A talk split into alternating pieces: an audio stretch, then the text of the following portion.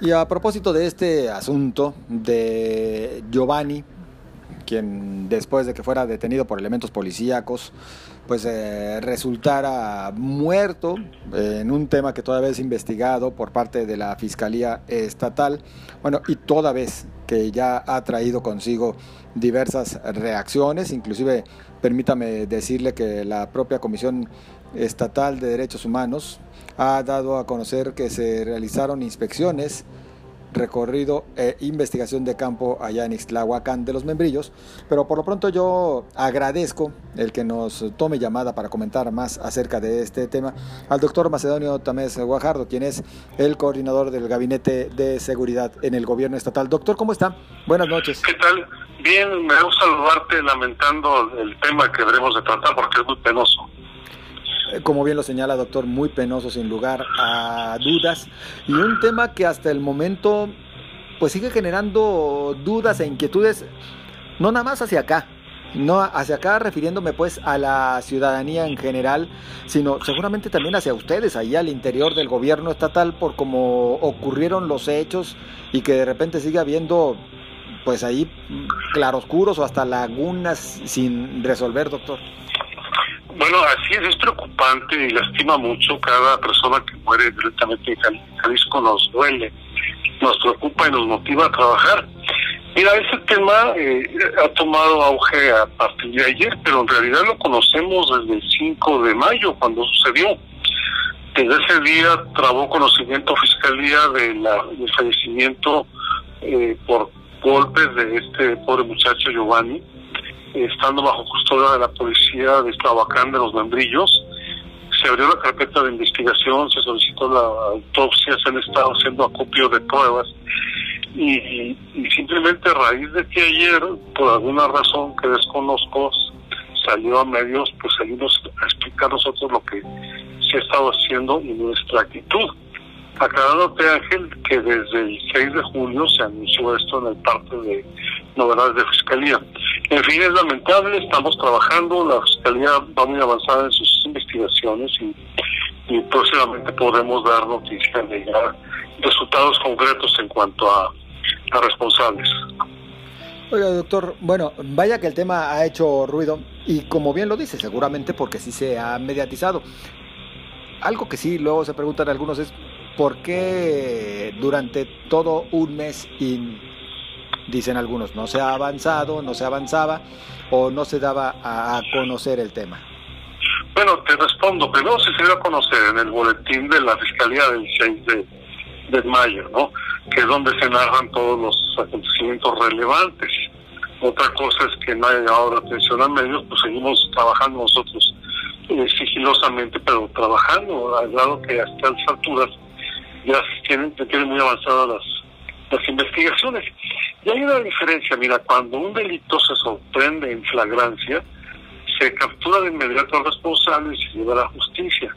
Aquí, no habiendo flagrancia, tiene que investigarse a ver qué policías fueron los los que lo apresaron, quiénes los que lo tuvieron en la celda, quiénes eh, tuvieron al día siguiente su custodia, eh, qué intervención tuvo el médico, si es que la tuvo de la ciudad, si la tuvo alguna. Entonces, no es algo sencillo el procurar justicia, lo hacemos con toda responsabilidad y por eso estamos seguros de que tendremos éxito al llevar ante un juez a los responsables. Oiga, doctor, uno de los temas que seguramente lo volvieron tan mediático al asunto, vaya, independientemente de que un presunto abuso de autoridad seguramente en cualquier momento sería por demás cuestionable y criticable y se exigiría eh, castigo para los responsables, pues fue el hecho de que se decía que el joven Giovanni fue detenido por no portar cubrebocas. Mira, este, no, no tenemos esa evidencia. Los documentos del propio ayuntamiento señalan que, que fue detenido por la conducta agresiva hacia los elementos y amenazas más. No se habla de ningún cubrebocas. Eso se supo hasta ayer a través del video, un video que apareció un mes después, ¿no? Yo sí quiero ser muy precavido en cuanto a vincular a, la falta de uso de cubrebocas al fallecimiento, cosa que a mi ver no tiene relación Simplemente sucede que un muchacho bajo la custodia de una policía municipal falleció bajo circunstancias muy sospechosas. De lo que estamos investigando y sobre lo que vamos a actuar. Creo que una vinculación de este fallecimiento indebido y atroz con medidas sanitarias eh, no, no, no ha lugar, ¿eh? no tiene sentido. Y es que justamente, bueno, se han desbordado las críticas en este tenor, prácticamente diciendo que, se, que en Jalisco, pues se ha promovido prácticamente un toque de queda o un estado de, de, sitio o de excepción, perdón, doctor. No, no, no hay nada más lejano a la realidad. En Jalisco lo que hemos hecho desde el gobierno se puede cuidar la salud de los jaliscienses con medidas sanitarias que están perfectamente fundamentadas en la Constitución y en leyes generales de salubridad que autorizan a autoridades municipales y estatales a aplicarlas, ¿no? Entonces yo creo que es una seria desviación del tema esa esa presunta vinculación entre medidas sanitarias y la muerte de, este pobre muchacho Giovanni. No, no lo aceptamos eh, ni lo justificamos eh, en absoluto. Doctor, por lo pronto, bueno, en tanto avanzan las investigaciones, ya han dado a conocer ustedes el día de hoy, eh, el fiscal Gerardo Octavio Solís y usted como coordinador del Gabinete de Seguridad, que es citado a declarar el presidente municipal. Y es que también hay documentación de otros casos de abuso de autoridad en el municipio. Hay por lo menos tres carpetas de investigación eh, vinculadas a abuso de autoridad por parte de la Policía Municipal de de los Membrillos. No puedo dar más datos, salvo este de lamentable homicidio que estamos hablando, pero los, no ya, ya son muchas e inaceptables y he estado trabajando Fiscalía sobre ellas y ya se giraron citatorios al comisario y al presidente municipal. Vamos a ver qué responde. Pues sí, porque ya entonces el, el tema pues torna a, de, de, otro color, vaya, cuando hablamos de por lo menos tres casos documentados. Así es, así es. Entonces este, eso amerita acciones contundentes, que, en eso estamos en gobierno del Estado. Mira, mira, desde el principio de la administración hace año y hemos trabajado mucho en mejorar el ambiente policial, la conducta de los elementos, cosa que poco a poco, poco, a poco hemos ido logrando. Pero además de la capacitación que se les da y de la motivación y del apoyo y de la construcción, también hay sanciones muy severas a los que se desvían. Son varios los policías ya eh, vinculados a procesos penales por abuso de autoridad. La Fiscalía ha sido muy diligente en eso. Y ahora pues no va a ser la excepción. Estamos igual de indignados y escandalizados que todo el mundo por este fallecimiento y estamos dispuestos a hacer justicia, lo cual es nuestra vocación y nuestra obligación. Doctor, con la sinceridad con la que usted siempre nos eh, responde, ¿hubo en algún momento intención de minimizar las cosas por parte de la autoridad? Por parte del gobierno de Estado en absoluto, jamás. Nunca lo hemos hecho ni lo vamos a hacer. Simplemente se tomó conocimiento de este hecho el 5 de mayo, el 6 de mayo se dio a conocer en el boletín hacia los medios de comunicación y se ha estado trabajando desde entonces por parte de nosotros en absoluto. Podría ser a raíz de lo que ha trascendido que por parte de la autoridad municipal eh, hubiese habido algún intento, pero eso lo dejamos en manos de Fiscalía que lo investigará también con diligencia. Por lo pronto, como que en las declaraciones públicas del presidente municipal, Eduardo Cervantes, como que sí quedan algunas dudas o muchas dudas, ¿no? Porque de repente como que cae hasta en contradicciones. Bueno, es que ha habido muchas contradicciones en estas declaraciones que además han sido inoportunas, ¿no? imprudentes. Entonces, finalmente no vamos a entrar en diretes mediáticos, no es papel de la autoridad estatal, pero sí Fiscalía está cumpliendo con su obligación de citar o declarar, cosa que ya, ya se está haciendo. Otro gran riesgo va a ser la politización del tema, doctor. Por una parte, bueno, el gobierno estatal, y, perdón que, que, lo relacione con colores en estos momentos, un gobierno estatal de Movimiento Ciudadano, un ayuntamiento eh, actualmente gobernado por el PRI, y pues en una de esas, y en un momento le digo por qué, pues hasta el gobierno federal de Morena, ¿qué riesgo existe de que termine politizándose este tema o partidizándose? Bueno, sí, tal existe que yo lo ya encima, ¿no? Pero lo que quiero señalar es que por parte del gobierno del Estado, en materia de seguridad somos imparciales, ¿sí? Simplemente nuestro único color es el color de la ley que debemos cumplir y hacer cumplir. Así hemos actuado siempre, ¿no? Lo que sí me doy cuenta es que a raíz de ayer, de que está en medios y sobre todo en redes, hay algunas informaciones falsas y desviadas que obviamente tienen tinte político. Eh, por ejemplo, pretender insistentemente vincular las medidas sanitarias que se han implantado en cuidado de la salud de los jaliscienses con este fallecimiento, sea que no tiene nada que ver. También erróneamente se ha dicho que, hay una herida de arma de fuego, no hay ninguna herida de arma de fuego. En fin, este, por eso queremos eh, este, dejar muy claro que en el gobierno del, Estado de Jalisco, en materia de seguridad y procuración de justicia, somos totalmente imparciales y apartidistas, cumplimos con la ley y así nos mantendremos siempre, eh, esperando y rechazando que las personas que lo pretendan politizar. Doctor, le mencionaba que también citaría algo con relación al gobierno federal y es que Alejandro Encinas, subsecretario de Derechos Humanos, Población y Migración, ya ha hablado y más bien ha emitido inclusive un comunicado en el cual dice que la subsecretaría a su cargo eh, solicitará a las fiscalías de Jalisco y Baja California información de las carpetas de investigación por probable uso excesivo de la fuerza pública, en, este caso en Ixtlahuacán, por lo que corresponde a Jalisco. Y de hecho, si me permite, doctor, voy a dar eh, lectura a dos párrafos de lo que menciona. Eh, porque cuando habla del tema de Jalisco dice, en el primer caso se trata de la detención del joven identificado como Giovanni López, que fue golpeado y detenido por presuntos elementos de la policía ministerial supuestamente por no portar cubrebocas, como se observa en un video difundido el pasado miércoles en redes sociales. De acuerdo con información proporcionada por familiares de la víctima, los elementos ministeriales, ahí es donde digo que tal vez existen algunas inconsistencias, se llevaron al detenido, a quien identificaron como trabajador de la construcción, que al día siguiente fue reportado como fallecido. Bueno, total, están pidiendo que se ofrezca información. ¿Ya recibieron ustedes oficio formal?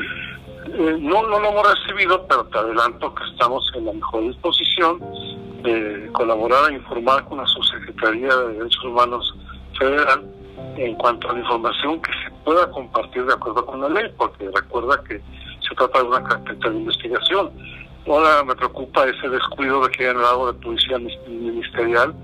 En primer lugar, porque en Jalisco no existe ninguna policía ministerial, hay policía investigadora de la Fiscalía. Y en segundo lugar, porque estos hechos fueron totalmente eh, en manos de la policía municipal de de los Membrillos. Entonces, se me hace un descuido muy grave, además de que me preocupa el sesgo que le está dando el subsecretario de Encinas a su comunicado. Siento que debería ser más cuidadoso y respetuoso. Un párrafo adicional, doctor.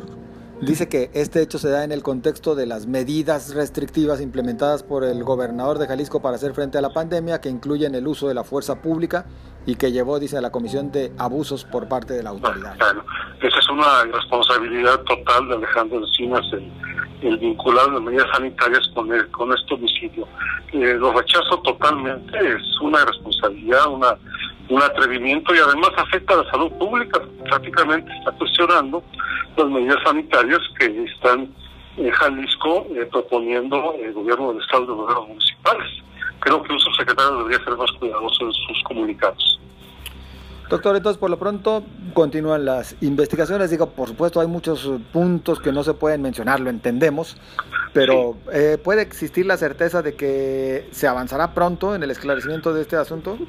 Por supuesto que sí, estamos desde el 5 de mayo en ese tema, preocupados, dolidos, compartimos el dolor de la familia, indignados y esa preocupación y ese dolor y esa indignación nos están llevando a dar resultados en esta investigación. Pronto Fiscalía dará noticia de ellos. Doctor, eh, en este contexto también, perdón, y ya para, le robo nada más unos cuantos minutitos. Lo que sea, lo que sea. Muchas gracias.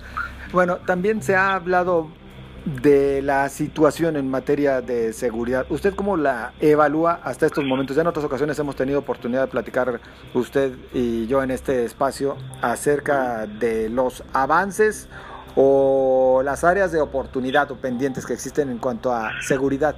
Hoy en día, con esto de la pandemia, hay quienes están tratando mucho de hacer el parangón de qué está perjudicando más a los jaliscienses, si la violencia, la inseguridad o la pandemia de COVID-19.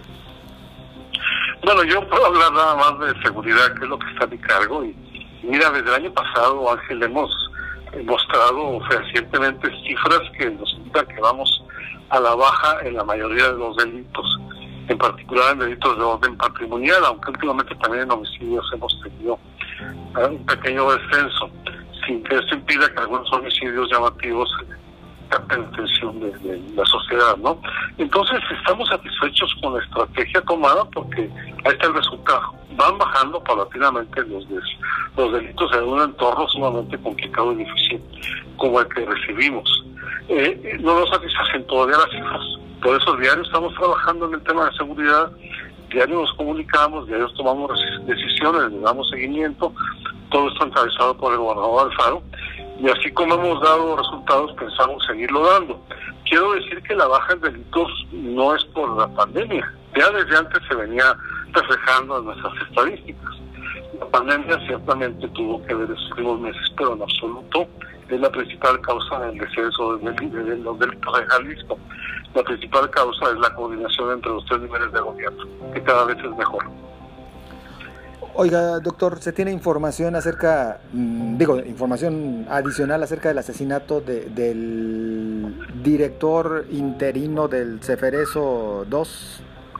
Mira, tengo entendido que no es ningún director interino, digo, lamentamos mucho el deceso, que es un funcionario de orden técnico del Ceferezo, del, del Centro de Rehabilitación Federal. No es el director, no sé por qué trascendió esa nota, pero ya se checó recientemente por parte de Fiscalía. Es otro. Bien, perfecto. Pues doctor, yo le agradezco el que nos tome llamada y participe con nosotros para comentar acerca de estos temas, pues que en este momento inquietan a la ciudadanía, de repente también sé que meten más ruido en momentos en los que tendríamos que estar más bien atentos a, prevenir el contagio por COVID-19, pero pues las cosas están así, doctor. Bueno, son realidades, Ángel, no las ignoramos, las enfrentamos con, con pezón y con responsabilidad. Ojalá y todo el mundo actuara así al comunicar y al... Y no hablo de los medios, hablo de las redes sobre todo, donde hay verdaderos linchamientos sin fundamento, pero es parte de esto y no nos hace perder la interés ni la firmeza para actuar conforme la ley y la ética. Doctor Macedonio Tamés, muchísimas gracias. Placer, buenas noches, que estés bien. Muy buenas noches, igualmente. ya lo escuchó usted, es el doctor Macedonio Tamés, coordinador del Gabinete de Seguridad en el Gobierno Estatal. Bueno, hay que estar al pendiente de la comparecencia del presidente municipal de Islahuacán de los Membrillos ante la Fiscalía. Yo no sé, pero si ya se nos habla de más casos de abuso de autoridad, me quedo con la duda de si el alcalde digo, a quien también le estoy agradecido porque ayer eh, participó con nosotros en este espacio, dándonos respuesta prácticamente antes que a cualquier otro medio de comunicación. Pero yo no sé, me quedo con la duda de si va a aguantar toda la situación o antes pues va a estar ilocalizable el alcalde. Digo, me quedo con esa duda y localizable en el sentido de que él diga, pues no, mejor no me presento ya ante otras autoridades y que se esclarezcan las cosas de otra manera directamente con los elementos de seguridad. No lo sé, eso sí queda eminentemente en el ámbito de la especulación y lo aclaro. Pero bueno, llega el momento de despedirnos. Muchas gracias por su compañía. Nos escuchamos mañana, que ya será viernes. Pásela bien.